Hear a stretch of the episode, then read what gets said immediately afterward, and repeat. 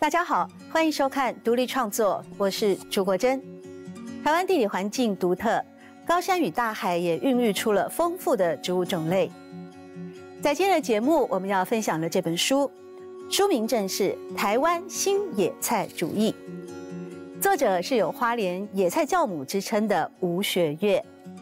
他用了六年的时间，在部落里面调查研究，记录了阿美族的丰富的野菜文化，也邀请到了植物学专家潘富俊，以及阿美族的烘焙达人乐舞师，一块从文本当中来创造阅读的力量。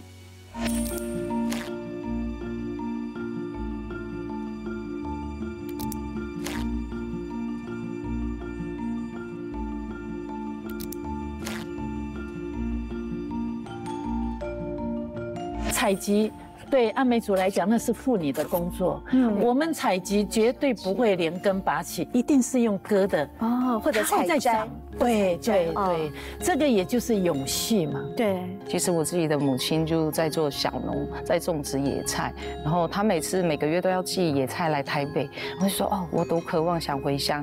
那就是因为这样子，然后回去了部落，然后开始透过野菜的研发。然后就做创新料理那样子，从西点到延伸到做面包，这个石柱鱼很难得，就是在我们台湾哈，不管是平埔族，不管是阿美族，不管是呃这个什么很多族布农族啊，是同样的一种语言叫做达纳，达纳，这个对这个植物的名称都用同样一种名称去称呼它，这是非常难得的。我们好多野菜，尤其是菊科类的，嗯，我们菊科类叫啥嘛？是，呃，我们对。野菜的分类就是植物的分类，跟一般植物学家跟茎叶花果，那基本上我觉得我们的分类非常特别。我从小阿妈告诉我说，外婆告诉我说，那个味道一样的都是一一家族的。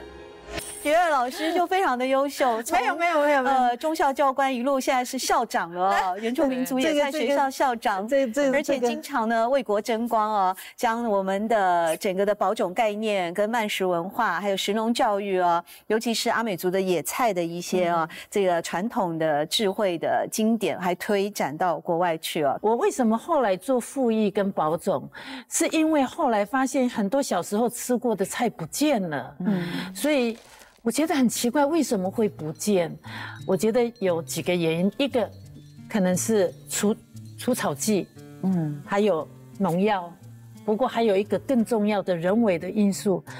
他一看那个是有中药材的作用，全部拔起来，白浪全部拔光了。就它是中药材呀，长很对，它的就根连根拔起，一网很多都不见了，所以后来才会想要做。对，特别是有商品价值的，对，我们冬虫夏草吗？以以前我们在海岸哈，四月份清明节的时候都是百合花，嗯，现在后来我看到好几卡车的这个卡车过来的，就把所有人的那个那个那个什么那个那个什么那个那个百合的那个顶茎送过来了。你看以前我们小时候看到的都是百合啊，对，现在你很很难看到几乎都没有，就是因为它有商品价值。对，有商品价值以后，就是就是这些这些可恶的人就通通把你挖光。但是用一网打尽的方式，好像所以真的真的很，所以我后来发现很多小时候吃过的不见了，所以才会做复议，然后。接下来是因为有一次在聊天的过程当中，有一个学者，那时候我在元武者，他提到种子银行，他说如果每个部落都有一户人家可以保留种子的话，那这个这个以后会不得了。嗯，我二零一五年我把所有的工作辞掉之后，我开始在在在农场工作，突然间想到那四，又突然间想到那四个字，所以。我一路这样子从采集、研究、整理到最后做保种复议，那个没有剧本的，就是这样就一直走走走走走到今天。所以昨天碰到孙大川老师，老师又跟我说你是怎么样？我说我是怎么样？你当初要我写三篇野菜的故事，是你陷害我。可是他说你怎么可以走到今天？对啊，哎，我不知道呢。我说是可能上天要我走下去的。对，然后又不小心又加入了呃。呃，意大利国际曼斯组织，其实这个组织它就是标榜生物多样性。嗯，它的三个精神是，我的食材是要好的，嗯，我好的食材一定要土壤是要干净的 clean。然后他对小农，他觉得要特别要公平对待小农，fair 公平交易。嗯，所以他三个概念，其实我们原住民早都在台湾就过这样的生活。嗯嗯，所以我一直觉得。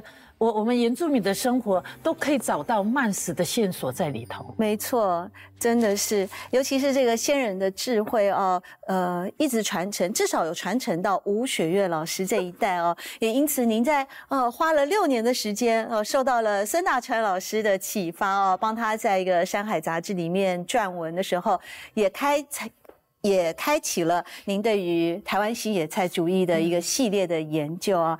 那我还是很关注这个关于实心菜的部分哦，因为现在呢，我们在一般的那种快炒店啊，好像比较容易吃到的是槟榔心了。嗯嗯嗯。那槟榔心，刚才学月老师也有提到，其实它是。嗯，蛮意外的，就是才知道说这个槟榔心哦，呃，是一个好吃的。而且你们早期呢，呃，好像要吃槟榔心哦，要等到那个台风天啊，啊，对，把槟榔树给吹倒了以后，对对对，才能去取得这个槟榔心。以前根本舍不得啊，因为每一颗槟榔会一直一直长，一直长，每年都会有槟榔。嗯。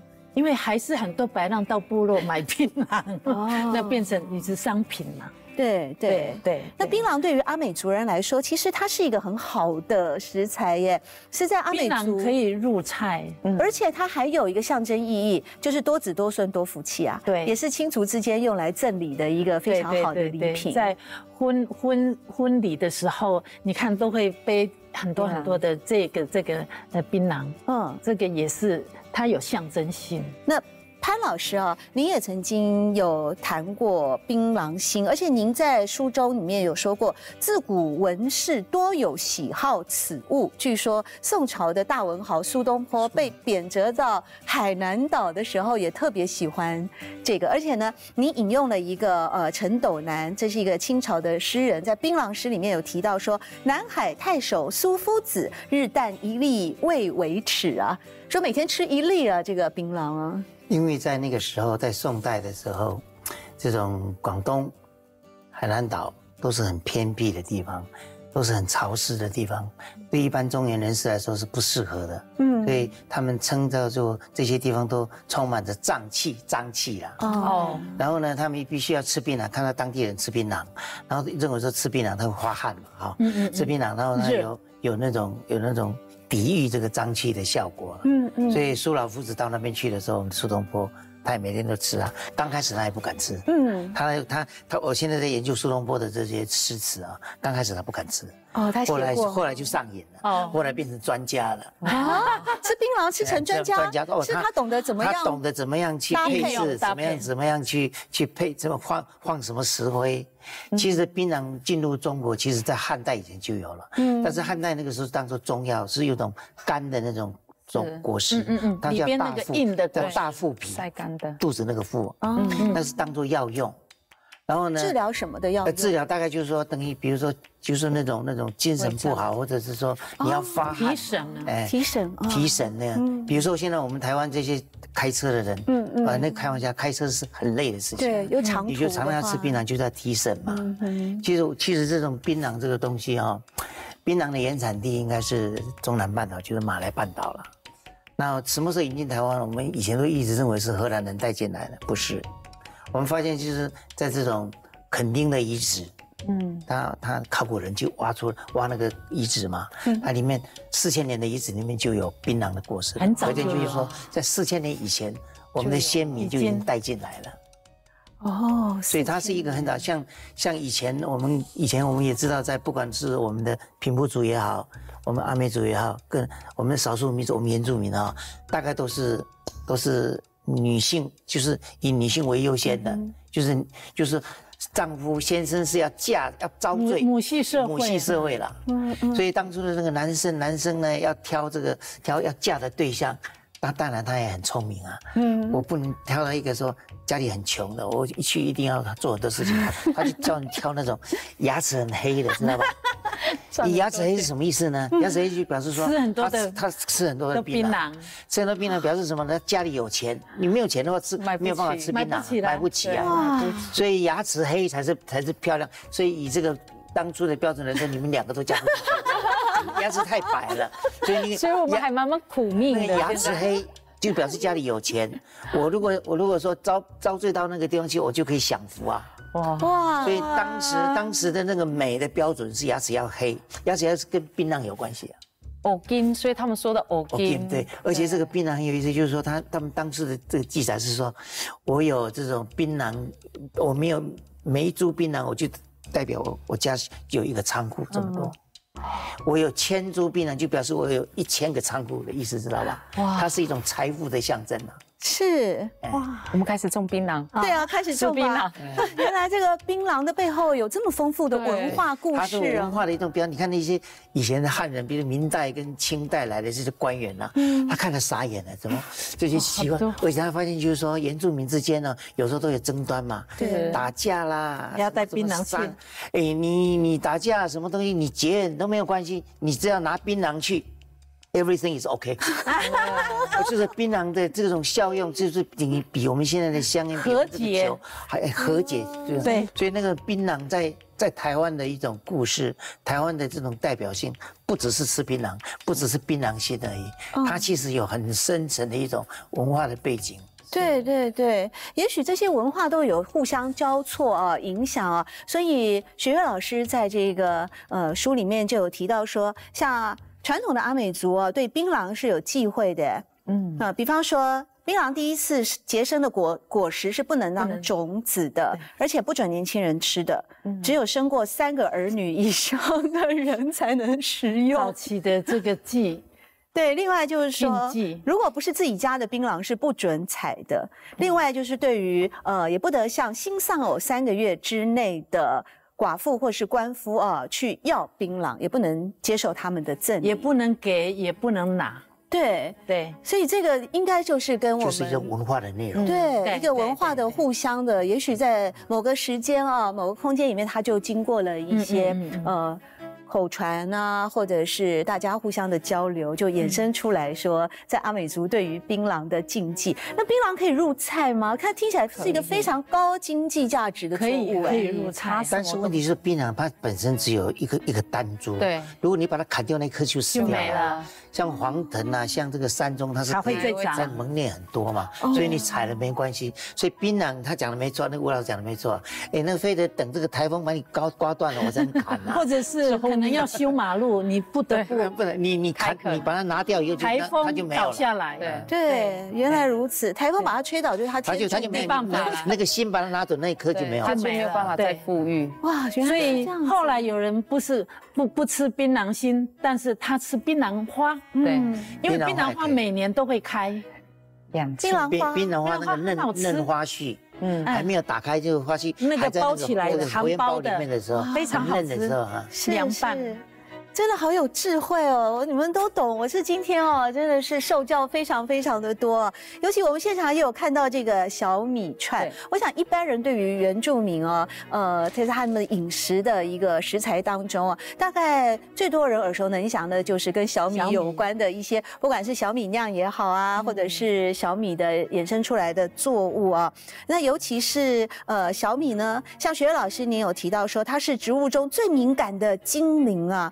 在过去农耕时期的时候，还会有一个小米精灵之称啊，因为呃，老人家说，嗯，采集的时候绝对不要让小孩子跟，小孩子会很啰嗦，因为要很安静的采集，也不能随便讲笑话，就像我们在做那个古楞，就做那个叫什么，呃，嗡嗡的时候，不要吵闹。呃，同时也不能放屁，那个能控制吗？那个很难控制。一放屁，它会破裂，就是那样，就是那个象征。所以在采集小米的时候，都不会让小孩子去参与，就是态度要严肃。对，不要随便吵，不要很吵杂。我我觉得这个也是有它的道理啦。对。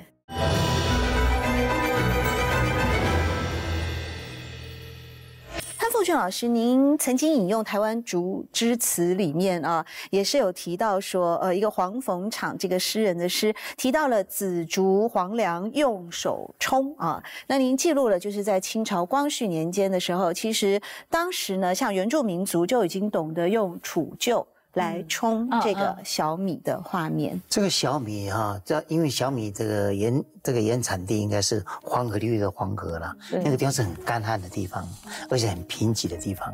小米的特点是，第一个，它的那个生长期短，三个月就可以生产，一百天不到就可以了。哦，所以一年可以收四次，所以一年可以收四次。起码在这里要到差不多五个月哦。五个月那个是因为我们的土地不够肥沃，知道吧？一般呢，你看在黄河流域它。一一一到夏天就大水就过来了。是，你如果没有在夏天以前收成，你就没了，你就你就没了。所以他们就发展出那种三个月可以收成的东西。嗯，就是第一个，第一个它就是第一个对，呃，三个月可以收成。第二个就是说它不需要太多水。嗯嗯，对。第三个就不需要太多的肥料，知道吧？嗯，干旱的地方都可以。所以你看看哦，全世界，包括南美，包括亚洲。像尼泊尔那种高山的地方哦，都看得到，都是都是都看得到它。不像水稻，水稻很麻烦啊，对，要有水，要要要去呃要去收草，要去干什么？对，这个不要你就那就睡觉睡觉就好了，就撒一撒就可以了。对 对，所以它是一个很简易的，很这个这个对这种劳力这个需求比较少。对对，而且最主要它好吃。嗯，哎。这个季节正好又是可以可以撒种的时候，撒种。不过因为在阿美族，其实现在种小米的越来越少。嗯，主要的是那个鸟太多了，把它被鸟吃掉。那是你们种的太好吃了吗？没有，它它没什么东西可以吃，它没东西，它没得选。所以现在老人家也很聪明，小米它可以跟红米混种。你知道，因为红李它本身有皂素，是，小鸟。一定不会差，对，不会吃，它会怕，它会怕吃错了，所以 可以保护到小米。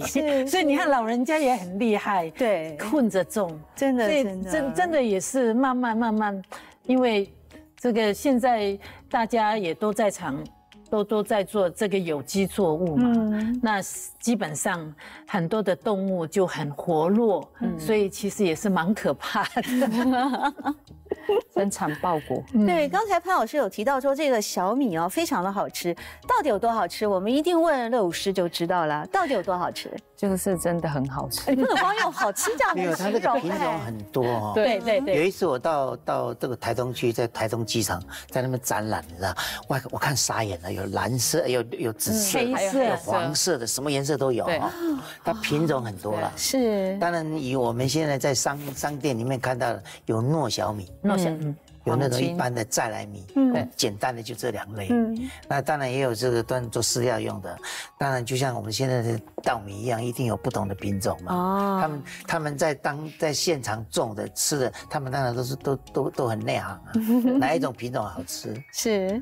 那你用哪一种品种入过料理呢？目前都是用黄金糯小米。糯小米，对，因为它的粘性非常好。粘性，对，就是煮过它的粘性，就是跟糯米糯米一样。哦，对，它的稠度啊跟 Q Q 度都非常好，所以我说目前做。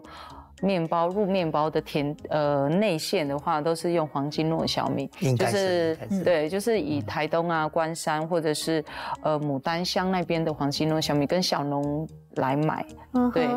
他们这个入了面包以后还看得到吗？因为哦，看得还是看得到，看得到，看得到，看得到，看得到，就很很像黄金呐。啊，对，它就像像黄金，就黄黄的。对，然后我就是经过烘呃加工，然后做烹调，然后我也加了，就是呃，因为身边有时候朋友会种植呃黄金糯小米的糯米酿，然后或者是呃小米酿，我就透过它的酒来浸泡在我的葡萄。别人是用白兰地。对，我是用自呃，就是比白兰地还对对，肯定的。对，然后浸泡葡萄，然后就把小米跟葡萄和在一起，变成我的内馅那样子。对，就是它就是一个甜面包的一种。对对。而且你的面包好像就是非常的自然嘛？对，很自然。因为那个呃老人家怕甜，所以好像你你的那些糖啊什么都是天然的，你甚至也没有去加很多其他的蛋，没有加了很多东西，就是呃，其实我都只加就是。当然是食材的运用嘛，就是呃，你会用另计的食材，然后在里面的面包的内馅里面就是基本款就是面粉，嗯，对，然后少盐少糖，因为我们部落呃，应该东海岸现在也有阿一个阿公海盐阿公，还在对炒海盐，在长滨，在长滨就是海盐阿公，对，炒海盐自制盐，自制对自制盐巴，就有加了海盐。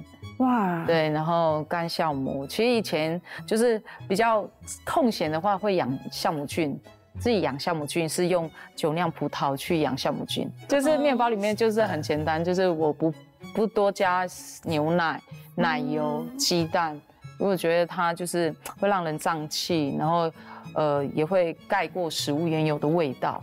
所以就让食物在呈现这个面包里面，其实就它让它有站好它自己的位置。小米有小米的 Q 度啊，葡萄有葡萄的酸甜度啊。对。面包呃面粉有面粉的香气，嗯嗯。对，或者是呃刺葱有刺葱的原本的味道那样子，让它有有苦涩跟香气都一直有不同的层次呈现。对。所以我就呃就是当然还是保。保持食物原有的味道是最好的。对，我刚刚趁趁你讲话的时候，我就吃了一下这个紫葱面包，非常棒哎，那个香味真的是很调和哎，对，就很融融融入。对，刚才乐武师有说你从事烘焙业有十八年以上的经验了，那一开始怎么会走上这个烘焙？呃，我觉得应该当然兴趣很重要，嗯，就是因为因为你妈做的菜很好吃嘛，对，就是爱吃，真的，因为妈妈就是小农，就是也爱做料理给孩子吃，因为她觉得健康很重要，嗯，对，所以食物的不管是当然，我觉得吃很重要，当然取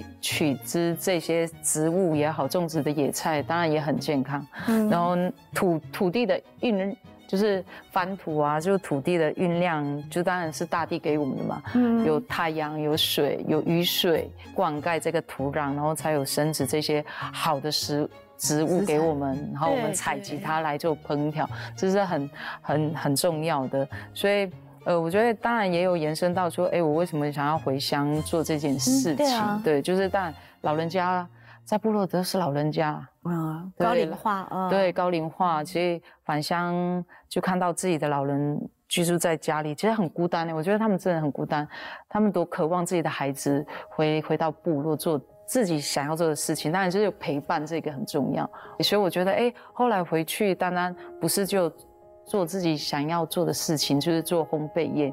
但我觉得要找回自己的语言、歌谣。我怕老人家一一凋零，嗯，他们走了，谁要我们什么时候记录他们的东西那样子？所以我觉得，就就是提早七年前就回到部落，对我就开始跟。填掉当然是更重要了，就是填掉认识周遭的邻居阿姨们，从不认识到认识很熟，很像姐妹，不把他们当阿姨。对，或者他们就会把我们自己当他的孩子啊，就说啊，你来，你那么想要学，我就很分享，用分享，不单单分享食物，分享歌谣跟语言，这是我在部落吸收到，我就认定自己说，哎，我不会再回都市了，嗯，我就是回乡青年，我要做自己想要做的事情，对，所以我就开始研发，就是从烘焙研发到做，呃，做面包，我觉得食物美有食物的精精髓跟精神，对。然后做烘焙也有，然后还有老人家，我觉得老人家的文化跟语言也是那个精神来源，那个传承很重要。对，所以我觉得做理好做好自己，比任何事情更重要。所以我很开心在部落生活，做自己喜欢做的事情，学习藤编也好，学习编织，还有做面包，然后到采集种植，到现在其实我也开始跟吴学教官一样，就是在。不是就妈妈在种植这些东西，因为她老人家会凋零。嗯，我应该也要学习开始怎么栽种，嗯哼，去富裕这些东西。嗯，对。然后当然富裕之后，它会有更更广嘛，就是要到嗯商业的模式那样子。对，希望当然可以这样子。当然更多的青年会才会加入。我们说，哎，其实很多青年不会回乡，是因为看不到钱。做这件事情好辛苦哦，但是我觉得不辛苦，我好开心，很快乐。对对，因为我觉得我比别人早回来部落，学习到这些老人家传承的东西，比别人更吸收更快。对，所以我现在也学习到种植黑豆。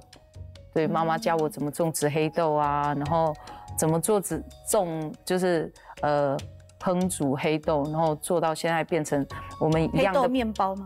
黑豆面包，还有做黑豆蘸酱酱油，还有对对，也变成制作到黑豆酿，对黑豆酿。但是我刚有听到一个关键字，哎，就是老人家啊，部落的老人要传承的非常的多，包括生活的智慧，包括歌谣。我听说你们那个好像要采黄藤的时候是有一个歌谣。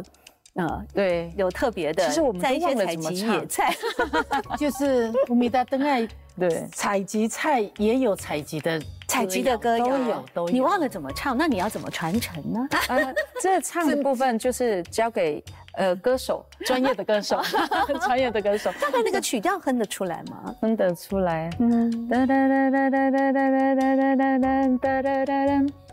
啊，其实一它有山里跟海洋的歌一起混，对，是，所以以前都是，对，都是。徐老师会唱吗？还有那个歌词，对，我们会忘，因为我们要一起唱，对，是一群人一 块要在采集的时候一起唱。因为一般我们采集绝对不可能一个两两个人，没错。我们一般采集是集体采集，按每组的采集都是集体采集。对，采集完了之后平均分给每位。哇，我跟过好几次。其实我是刚刚人物讲的，跟老人家学。其实我早期在整理资料的时候。我到花师的以前，我在花师服务，嗯在在师院服务的时候，我到图书馆去找所有的植物的资料，没有一片野菜。后来我开始问爸爸妈妈，然后接着我就开始到黄昏市场跟老人家聊天。其实我很幸运，我花了很长的时间，我从呃。八十四年开始，八十四年大概六七月开始去做田调，嗯，然后都是跟部落的老人家去学习，就是黄昏市场大概那时候有三十个野菜摊位，真的是得到我我我很幸运，我觉得那个是课本上找不到的，我觉得生活智慧。就在他们的口中的传述，嗯，所以我觉得今天在讲知识体系的建构，那个东西已经在我的脑筋里都是老人家给我的，未来有机会要慢慢再把它整理出来。是。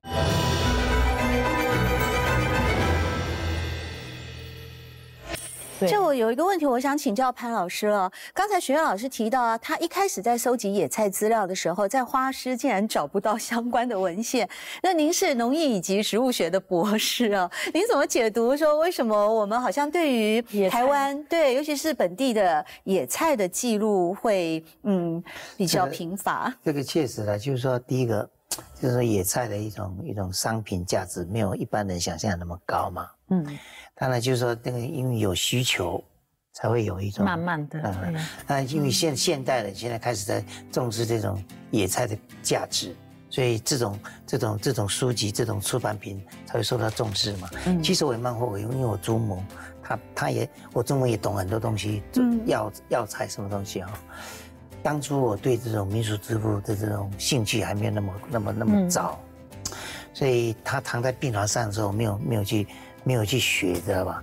所以他民国七十五年走了，我七十四年回国，我就非常后悔。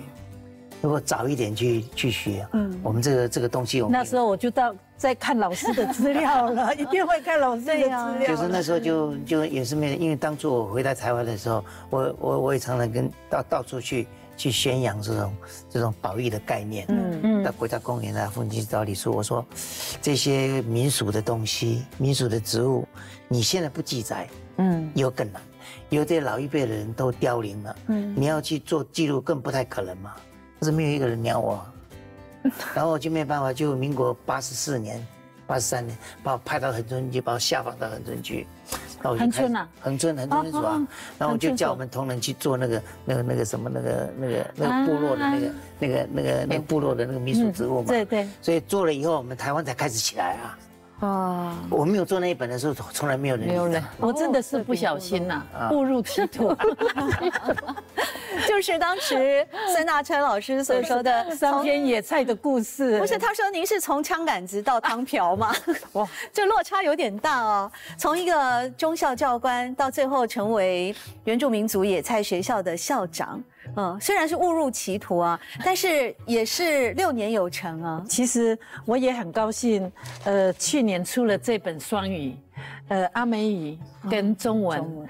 那阿美语版是我找部落的，就是族人的那个族语老师，他们就把这本书，比如说九个老师，第一页到二十页是他负责，二十一页到五十页是谁，他他们自己分配，然后呢？再把它罗马拼音整理出来，我我真的是很感动，而且平均年龄七十岁，嗯，我觉得我们的主语今天能够是国家的语言，我我觉得我们还是要做保留，嗯，那有的人跟我说，你是不是可以出呃泰鲁格？古格族的一一那个书，我我我说我没有意见，我可以提供泰鲁格族语的。他们想，因为有一次乡长跟我说，我们也想用你的书写泰鲁格族语。嗯，那我说我我我我会愿意帮忙，但是我觉得你们要加上你们自己泰鲁格族尝试的东西，不能只有我阿美族的。我觉得每个族群有他自己的特色。对啊，比如说七月底我到呃嗯到那个卢凯族，嗯。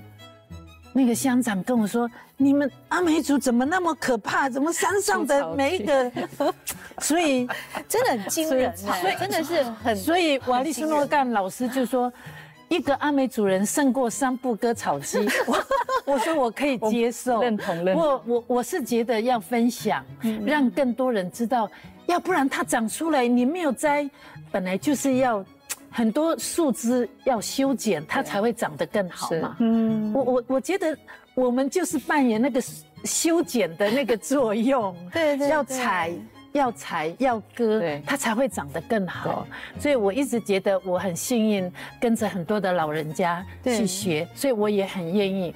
去分享，让更多的年轻人希望能够有机会返乡去做，所以可能就是在部落的有一些产业其实是可以做的，嗯，那但是可能要透过嗯有人去扶持或者去去辅导，我觉得可能就是要农政单位来协助这个部分。如果青年返乡愿意做这样的事情的话，我觉得农政单位可以出一点力来协助这个部分。对，在集合志同道合的。呃，一些部落青年也好，或者是热爱植物的青年朋友们也好啊，呃，以及老人家的智慧一块传承下来啊，想必也是可以开创出一个崭新的啊一个经济型的商品，或者是衍生型的商品，或者是文创包装。像我们端午节啊，别上了一个茱萸花 之类的。对，节目一开始的时候，我们有跟大家介绍，今天在现场有那个龙葵啊，是龙葵这个。植物呢？呃，在老师的书中里面有提到说，它其实是一个野性十足的，它很容易生长，呃，也没有什么病虫害。过去呢，台湾早年就是在战争期间遭受空袭的时候啊，三餐取得不易啊。那你们如果说有一个空档，就是会赶快去找龙葵来吃。好像潘老师对龙葵也是有一些特殊的情感啊。小时候吃过，然后呢，我们这个回国以后，就是民国八十几年以后，我们到花莲去。花莲的餐馆基本都有这个，你知道吗？怎么怎么吃呢？清炒吗？它它当然就是川烫、川烫、清炒。川烫也可以，就一般来讲是煮汤了，就是跟从前是煮鱼干汤，小鱼干啊。其实那现在是煮蛋花汤。对，其实它是什么解酒汤？所以宿醉的时候，第二天冷汤冷汤。哎，对，要变冷。哎呀。泡茶可以吗？泡热开水可以吗？还是一定要煮？没有煮泡面的时候，它有吸油的作用。真的？对，这好重吗？我在家里面也想种一下。这个这个很好种，很好种的，而且它长的速度蛮快的。对对对，在那个呃煮泡面的时候吸油，我是不喝酒啦，但是想到它可以吸油，我就可以早一点减肥成功。吸油跟固味，所以它自己本身它是跟。牛肉非常搭的炒牛肉。哎，其实呃很多的野菜你会发现它跟什么搭，跟什么不搭。对，所以它的悟性是不一样的。你要了解你就知道，对，嗯，怎么去搭配，不是随便搭的。虽然我们有所谓的十菜一汤啦，八菜一汤啦，可是基本上那个不是随随便便的，它还是有它的步骤。呃，我对原住民的那个食材当中啊，有一个让我印象很深的，就是路桥嘛。哦，嗯，好像呃，特别是阿美族人是喜欢尝鲜的哦，所以你们好像路桥都是生吃啊。对对，一定要生吃，一定要生吃啊，生吃一样在。这个路桥啊是很古老的一种作物。嗯，它那个中文的名称叫做蟹，一个草字头。这个傣韭就不好的韭菜，傣韭知道吗？它的叶子，它的叶子跟韭菜小小的，很相近。对对对对。那那我们一般吃就是说，这个去浸那些醋，再加上一点糖，嗯，配早餐用的。对，我们是只是盐巴而已。啊，对，对我们来讲，呃，有很多的，其实，呃，洗干净之后。沾盐巴或沾酱油就可以。沾这个这个这个鳞这个鳞茎是吧？呃，这这个是小洋葱，那个那个月梅长的猪猪葱。猪葱。对，又辣又腥，非常下饭。可能我一碗饭我三颗就够了。我真的下饭了。我为什么对路桥哦印象特别深刻？我很多原住民朋友哦在台北哦，我常常听到他们跟家人，以前我们要讲电话嘛。那如果有家人要从花莲来台北的时候，要带什么东西？对，带路桥啊。每一个人几乎都讲要带路桥。我就很好奇，说这个到底是什么？他有拿给我吃过，但是是腌过的。嗯，好可惜哦，腌过的是吗？我们要吃新鲜的。中秋节前后正好是种。这个呃，路桥跟这个小洋葱的时候啊，这个季节前后大概到四个月，是四个月到五个月。明年三月四月正好见笋，呃，出来的时候刚好搭配见笋。哦，对对对。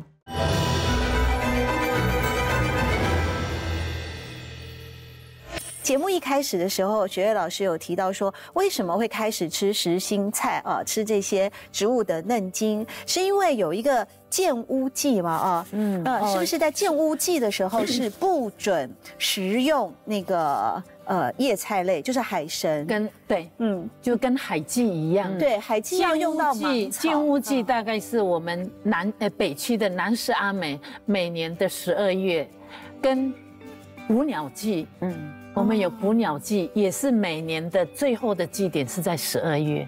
老人家说，捕鸟季就是要把害鸟全部捕光光，嗯，明年你就会丰收。嗯，其实现在都是象征性，所以因为呃，就是不能随便捕嘛，所以我们都要到乡公所去申请，大概就是前后十五天，给你那个时间去捕鸟，那不犯法，因为我们有申请。然后一般，呃，时间到了之后办活动的时候，就家家户户去称谁家的补的最多，第一名的还有奖品，那都是已经是象征性了。捕鸟季，对。但是你们搭配这个祭典哦，要要吃的一些野菜，都还是还是有季节性的嘛？对对对对。例如说在那个嗯海季的时候啊，你们会有芒草节。啊，然后作为祭品，但是不是光把它打结，也会去吃芒草，就是吃它的心嘛，芒草心嘛。那个芒草结就是把那个呃两边的叶子，嗯，就是绑起来，然后留一个最最最最嫩、最长最长的那个，然后插手手工艺。现在还有保存着吗？现在好像已经失传了吗？失传了。对，封边还有没有？没有，也也没有了。过去就是插，然后向着海边，嗯，就是祭祭祭祭拜祖先，也是海神祭海神。是，对。在花莲的社区还有一个有趣的现象哦，也就是说，如果你们到了一个社区去看到，在旱地啊或者屋前屋后啊，都有种着不管是红土种或黄土种的树豆。这一定是阿美族的，一定是阿美族的部落。阿美族最喜欢种树豆，好像你们小时候也会吃树豆的果实当零嘴啊。所以这个是，这是树豆果实吗？对，树豆。干呃，我最最最印象最深刻的是春季的，呃，春耕要插秧嘛。那以前我们都是换工。妈八八六大概都是呃六户人家十户人家都是互动的，一起割稻，一起插秧，一起唱歌。对，然后呢也不用给工资嘛，嗯，然后就是到大家他家吃饭。我小时候都会跟着妈妈去吃饭，因为我知道那个春耕那个时候一定会吃到素豆，一般素豆大概就是呃一月左右收收成，嗯，然后。同时也会搭配这个猪葱，猪葱煮汤吗？没有，就是也有一个食谱叫素豆排骨汤。对，哎，就是就是素豆，它可能煮汤。对，然后这个就是生吃，沾酱油或盐巴都可以。是在我的印象中，这两个食材是我从小印象非常深刻的，因为跟着妈妈去，我就吃得到，所以我对树豆非常喜欢。所以我开始可以栽种的时候，我第一个就是种树豆。的印象非常深刻。另外一个就是因为藤心是取的不易，爸爸失踪三四天回来就有，所以这个也是印象深刻。所以对我来讲，这个东西其实从小吃的，但是我觉得那个那个故事，我觉得呃都值得。分享给大家。所以您成立了这个原住民族野菜学校啊，而且荣英校长之后呢，对于这些不管是传统的阿美族部落的生活智慧也好，或者是爸爸的故事也好，呃，或者怎么料理这些野菜也好，其实一直在致力于食农教育的部分啊。对，那其实怎么看待食农教育？呃，其实我我很我们很幸运，其实是县长的支持。嗯，我们花莲县县长竟然对这个部分。非常非常重视，所以我们现在那个场域也是县府提供的。我们一楼全部都是种子，我们每个月都会办种子交换跟分送。跟谁交换？呃，跟部落的愿意。我我我们会在 FB 公告，哎，我们下个礼拜六早上。哦，或者一天我们有种子交换，或者是分送，哎，愿意的来就来。我们也会呃不时的办一些课程，常常是秒杀的。我们上次办了那个酿酒，啊，没有没有一个小时就就没了，门票报名就满了，报名就门票就索取。所以我一直觉得石农教育也刚好在前两个月三读通过了之后。蛮多的老师校长对这一块觉得他要更了解，所以最近我们互动的也比较多。那我说你们可以随时也可以带学生来。其实我觉得石农教育怎么样去实践？我觉得最重要的，学校都有地景，这个地景不要再去种那个外来种，你可以种黄藤啊，你可以种月桃，你挖个月桃，它都有故事啊。对。对我，我就觉得就是还有一个我们刚刚没有提到的盐巴罗氏盐父木，嗯，那个也是非常非常经典的食材。我们以前没有盐巴的时候，它的果实就是我们的盐巴。哦，你你你可以在校校园去种这些东西，嗯，所以我觉得最实在的，怎么样实践就是做就是种。如果当然有一些地，你可以季节性的野菜也可以种，所以。跟可以跟部落连接，嗯，然后他们一定也有种子，所以我觉得现在很多老师校长现在也慢慢的去重视这一块，我觉得是一起搭配，我们也很愿意分享。我们最近会开一些课程，因为有一个校长已经跟我说，他们有一些校长想要去去去了解这个部分，我们会设计课程。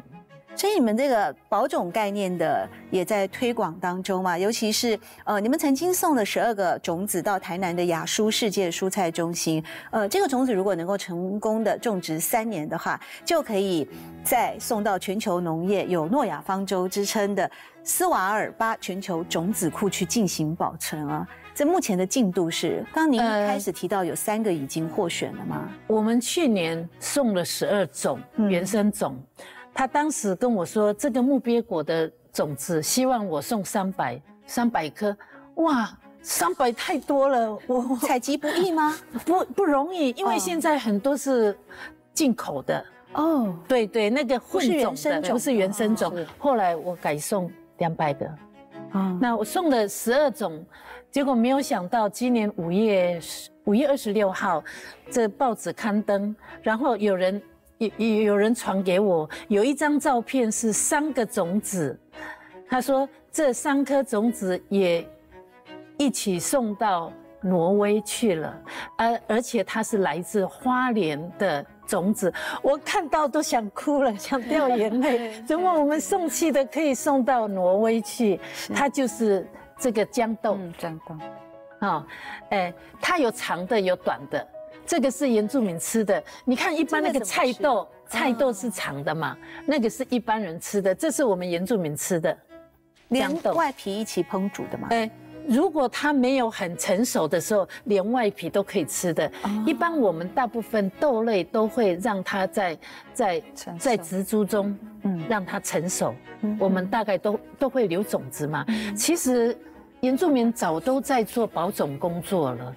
那另外一个种子是，呃，雀豆，送出去的是雀豆。雀豆，呃，那个喜鹊那个雀豆，雀豆它有红色的跟白色的，他送了这三种，我看了我非常高兴。其实我为什么要异地备份？因为我我我们都是土法炼钢，那种子摆着。就算你放冰箱，可能半年、一年之后，它的发芽力就会降低。在在在在一年，可能就没有发芽力。我觉得还是要。专业的人去处理，毕竟我我我我做了保种，其实我都觉得不是专业的方式，只是说，呃，愿意做这样子的事情。潘老师，您是呃第一位啊，用现代植物学呢来研究古典文学的跨界奇才啊。那您是怎么样来看待这个保种的概念呢？特别是我们前面有聊到像原生种跟外来种的，原来这个木鳖子啊、木鳖果已经被外来种啊可能会有取代的呃。凌驾而上的这样的趋势，其实现其实现代的这些作物的一种栽培哈，我们有越来那个种类越来越越单纯。嗯，比如我现在把一块地开垦掉了，本来这块地上也许有一百种、五十种，对不对？现在我把它开垦掉，有种专种一种，一种嗯，叫 monoplant，就是变成一种单一的种类了。这个在这种生物多样性方面，它实际上是一个危机了。对，嗯，将来如果说现在我们面对的是一种，也许细菌还没有出来，或者这些微生物没有起来嘛，将来有一天这个像这个赫密又来了，你可能有某一个单一的这种这种食品的种类就会被绝灭掉。哦，所以我们我们在这种生物多样性的这种保育方面呢，我们会要求。就是说，这种不同的单株、不同的地区的这种种源你都要保保育。对。今天很高兴哦，我们透过了雪月老师呢，以及我们两位呢来宾哦，潘老师还有乐舞师，一起来分享这个台湾新野菜主义啊。我们了解到了就是阿美族的野菜文化和生活智慧。然后对我们一般读者来说呢，这本书其实也是一本可以教你认识身边野菜的植物书哦。